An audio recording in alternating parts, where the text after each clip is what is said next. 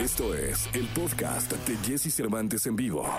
Lo que quieres y lo que tu cerebro te indica. Descúbrelo con Eduardo Calixto, aquí en Jesse Cervantes en vivo. Hoy es lunes, lunes 17 de mayo, son las 8 de la mañana, 44 minutos, 8 de la mañana con 44 minutos. Saludo con cariño al querido doctor Eduardo Calixto. Doctor, ¿cómo estás? ¿Qué tal? Muy buenos días, querido Jesse, queridos amigos de EXA. Un honor estar aquí con ustedes. Un, placer tenerte para nosotros, mi querido doctor. Oye, el tema de hoy está re bueno, porque es una tendencia de todos. Creo que todos, absolutamente todos, y no se escapa nadie, eh, queremos siempre vernos más joven. ¿Por qué esto debe venir del cerebro? Debe ser el culpable. ¿Por qué siempre queremos vernos queremos aparentar menos edad, queremos aparentar eh, que no pase el tiempo y no disfrutar de, de, las arrugas, de la experiencia y de la vida terrible historia a veces cuando uno dice, oye, es que qué viejo se ve fulano de la misma edad cuando iba contigo en la primaria y, después lo ves 20 años después, porque ves envejecer más rápido a tus colegas, a tus compañeros que a ti. Y ese es un fenómeno primero natural del cerebro. Esto quiere decir, querido Jesse, queridos amigos de EXA, que cuando nosotros nos vemos al espejo, sensibilizamos los cambios que se van dando primero en los ojos y luego en la comisión vocal. Por lo tanto, primer punto, querido Jesse, no nos vemos envejecer. El segundo punto esencial es que el cerebro, cuando desensibiliza esta condición, no nos damos cuenta que la manera como hablamos, caminamos, el tamaño del cerebro, digamos, la división neuronal en el hipocampo, dependen mucho de cómo caminamos, hacemos cosas como si fuéramos jóvenes, como nos sentimos jóvenes. Acaba de salir un artículo publicado en una revista científica en donde se hizo, imagínense nada más, queridos amigos de esta, el seguimiento prácticamente de mil personas desde los tres años hasta los 45. Y las conclusiones son excelentes. Primero, en la medida que después de los 40 años caminamos, la velocidad con la que caminamos es representa prácticamente la velocidad con la que estamos pensando. Entonces, si estamos caminando rápido, quiere decir que tenemos una velocidad de pensamiento relativamente superior a la promedio y entonces cuando se empezó a analizar esto, los individuos expresaban que se sentían jóvenes. No importa si nunca has escuchado un podcast o si eres un podcaster profesional. Únete a la comunidad Himalaya. Radio en vivo. Radio en vivo. Contenidos originales y experiencias diseñadas solo para ti. Solo para ti. Solo para ti. Himalaya. Descarga gratis la app. La tercera conclusión de este artículo y en esta, en esta entrega, mi querido Jesse, es que si tú te sientes joven y haces cosas jóvenes, tu cerebro está joven. Parecería algo tan simple decir, pues claro, doctor, es cuestión de sentirlo y hacerlo. Pero cuando nos damos cuenta, querido Jesse, el envejecimiento no podemos contra él. Hay dos cosas que no podemos en este mundo. Una es evitar el envejecimiento y la otra es pagar los impuestos, querido Jesse. Y en este contexto, tengo que decir claramente, en la medida que vamos envejeciendo, el número de neuronas después de los 35, 38 años empieza a disminuir.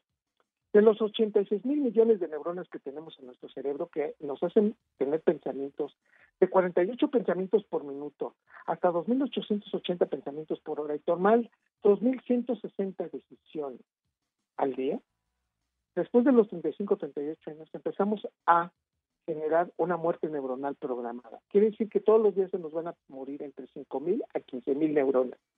Aquellos que apaguen sus velitas de un pastel de cumpleaños de 35, 36, 37, 38 años, quiere decir que ya la factura a nivel cerebral será disminuir nuestra corteza cerebral.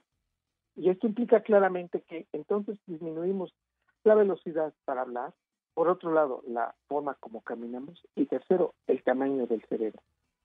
Cuando una persona se siente joven, de manera maravillosa, queridos y queridos amigos de EXA, liberamos más dopamina, un neurotransmisor que nos pone felices. Pero este está atrás de la liberación de beta-endorfinas y de un factor que se llama factor de crecimiento neuronal derivado del cerebro. Factor de crecimiento neuronal derivado del cerebro.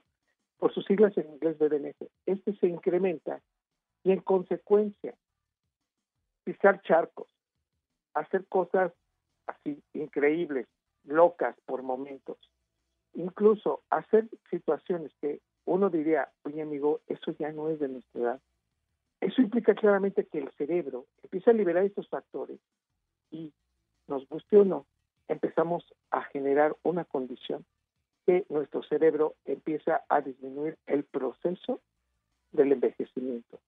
De una manera increíble, las culturas en donde nos hacen hacer competitivos y conformarnos con lo que hacemos y comportarnos como dicen que deberíamos comportarnos, nos van minando esta energía y efectivamente nos van haciendo ancianos, incluso antes de los datos biológicos que deberíamos compartir. Así que, queridos amigos, hoy siéntase joven, haga cosas como si fuera joven adolescente, digo, en la medida que se pueda y que sea posible, con sus medidas y, y con sus límites, este, digámoslo, sociales, pero haga que su cerebro disminuya esta muerte neuronal, ría más, procúrese más, coma lo que usted considere que puede comer, en términos generales, siéntase más joven, porque en realidad va a hacer que su cerebro se haga más joven. Ah, pues qué bonito, la verdad es que sí, es, y además es algo que procuramos todos los días, ¿no?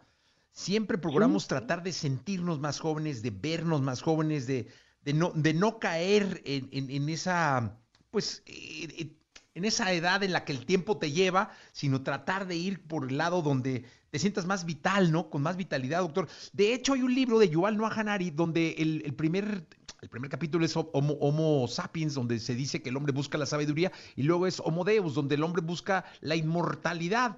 Y ahí dice que hoy en día muchos de los grandes millonarios o de los grandes hombres de ciencia buscan ser, buscan perdurar y perdurar y perdurar y, durar más de 100 años, 120 años, 110 años. Eso rompe un poco con la felicidad, ¿no? Pues en parte, digo, habría que entender que qué es lo que nos hace felices, pero en lo general, queridos amigos, es que si nosotros comprendemos que es inexorable el paso del tiempo en nuestra vida, yo diría, querido Jesse, que si lo vemos con una, digamos, visión de sentirnos más jóvenes, no importando si, si realmente eso le puede afectar a los demás, en lo general tenemos que decir que eso sí ayuda muchísimo a una mejor conexión neuronal. Y creo que es ahí en donde radica sentirnos más jóvenes y hacernos, y hacernos más jóvenes sería fabuloso en este aspecto de quitarnos años, no a través de, digo, está bien usar las, las cremas y hacer algunos productos, pero sería fabuloso ser jóvenes a partir de estas experiencias propias. Totalmente, doctor. Pues muchas gracias, como siempre, 8 de la mañana, 51 minutos. Un abrazo muy grande, doctor. ¿Dónde te pueden localizar? Arroba Calixto en Twitter, Eduardo Calixto en Facebook y aquí en Exa todos los lunes, mi querido Jackie. Muchísimas gracias. Un abrazo muy grande, el doctor Eduardo Calixto con nosotros. De verdad, le mandamos un abrazo y nosotros continuamos con este programa de radio. Vamos con Pareja del Año, Sebastián Yata y Mike, Mike Towers, aquí en XFM 851, que no se te haga tarde. Escucha a Jesse Cervantes de lunes a viernes de 6 a 10 de la mañana por XFM.